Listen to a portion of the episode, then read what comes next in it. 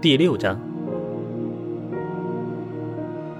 有了满山的野味儿作为进补之后，曹拓的武学修习又进入了高速猛涨期。待到自行研究出了一门模仿鸟雀飞渡的雀跃功之后，曹拓便稍稍放开手脚，时而偷摸的呀前往罗汉堂偷看少林武僧习武，将罗汉拳、少林掌拳、伏虎功。铁咒功、十二路少林腿等等啊，这少林基础功夫都学了个遍，基本加入自身理解，进行了细微调整，让这些基础武功融入他自身的锻炼体系，更贴切他本身的应用需求。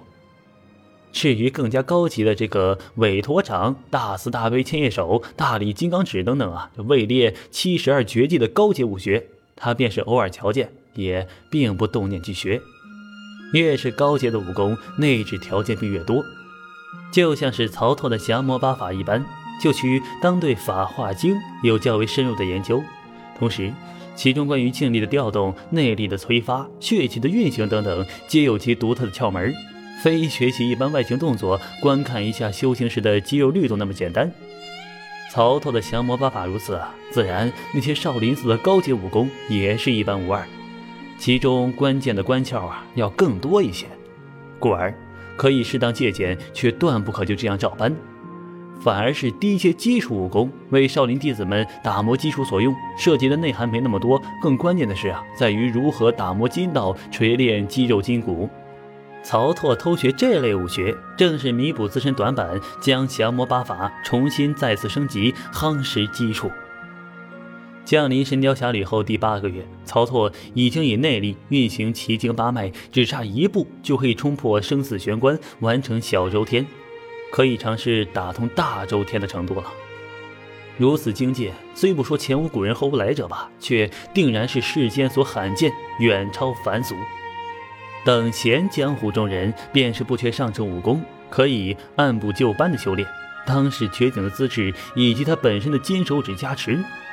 至于武功方面，除了降魔八法之外，还有轻功、雀月功、暗器手法、投石问路、棍法、当头一棒，以及腿法、迷踪腿等等。所有武功啊，均为自创，水准却是有好有坏。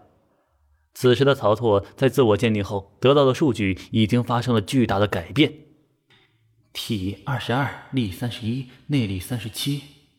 哎呀！从数据上来看，我拥有的实力和最初已经不可同日而语了。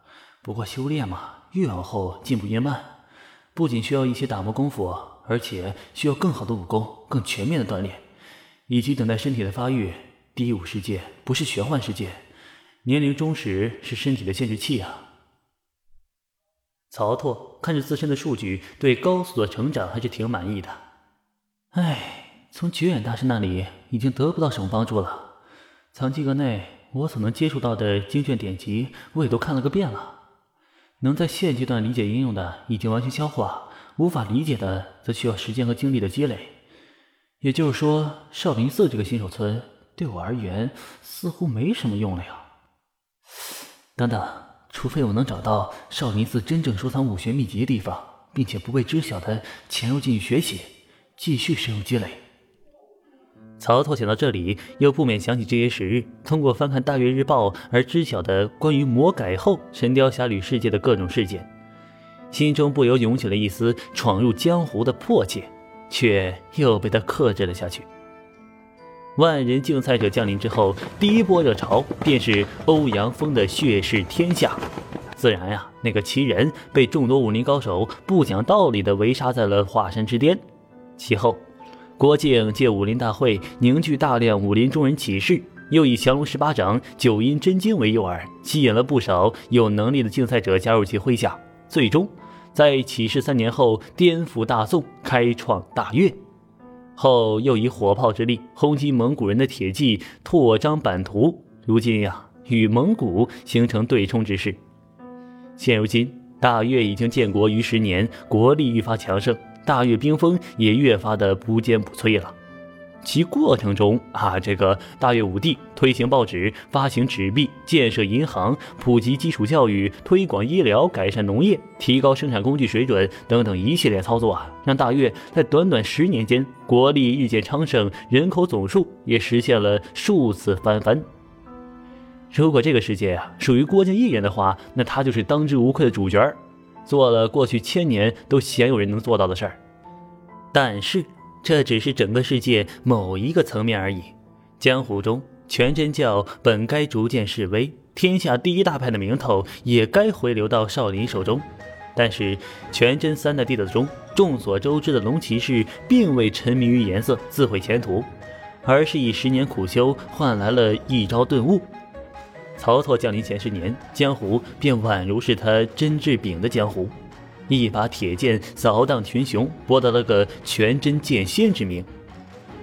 虽然大越武帝啊高居龙庭，并未与这位全真剑仙打过，但是无论是北丐还是南帝，无论是老魔童周伯通还是狂魔杨过，都曾是这位全真剑仙的手下败将。真治柄天下第一剑的名头可谓是实至名归。也正是因为这位全真剑仙坐镇，全真教方能超然物外。完全不去管大越蒙古间的争锋，继续撑起江湖的门面，为天下第一的名门正派，无数少年趋之若鹜的顶尖门派。大越武帝郭靖和全真剑仙甄志炳，这是现如今最为耀眼的两个人物了。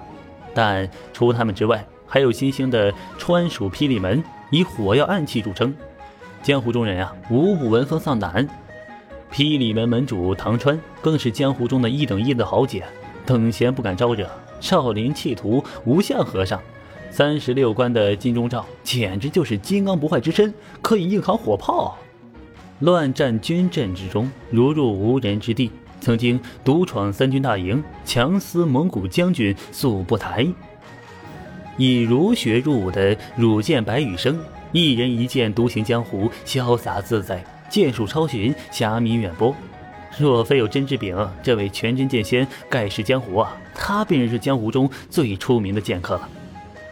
摒弃武道，推崇科学的大科学家王玉，被尊之为春秋战国之后的又一位圣人。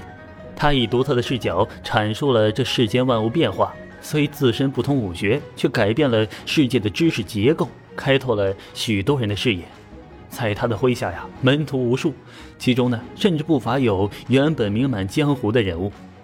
这个江湖啊，不，这个世界真热闹，非同一般的热闹。竞赛者们都在用各自的方式改变着对他们而言原本陌生的世界，其中的佼佼者甚至已经在这个世界留下了很深很深的烙印，直接扭转世界的走向。在阅读过这些人的事迹之后，曹拓不仅没有半点气馁和胆怯，反而更加的踌躇满志。如此江湖，如此世界，那才有意思呀！才不枉走一遭。否则的话呀，尽是一些早就被用过无数次的老梗，还要他曹拓再走一遭，岂不无聊？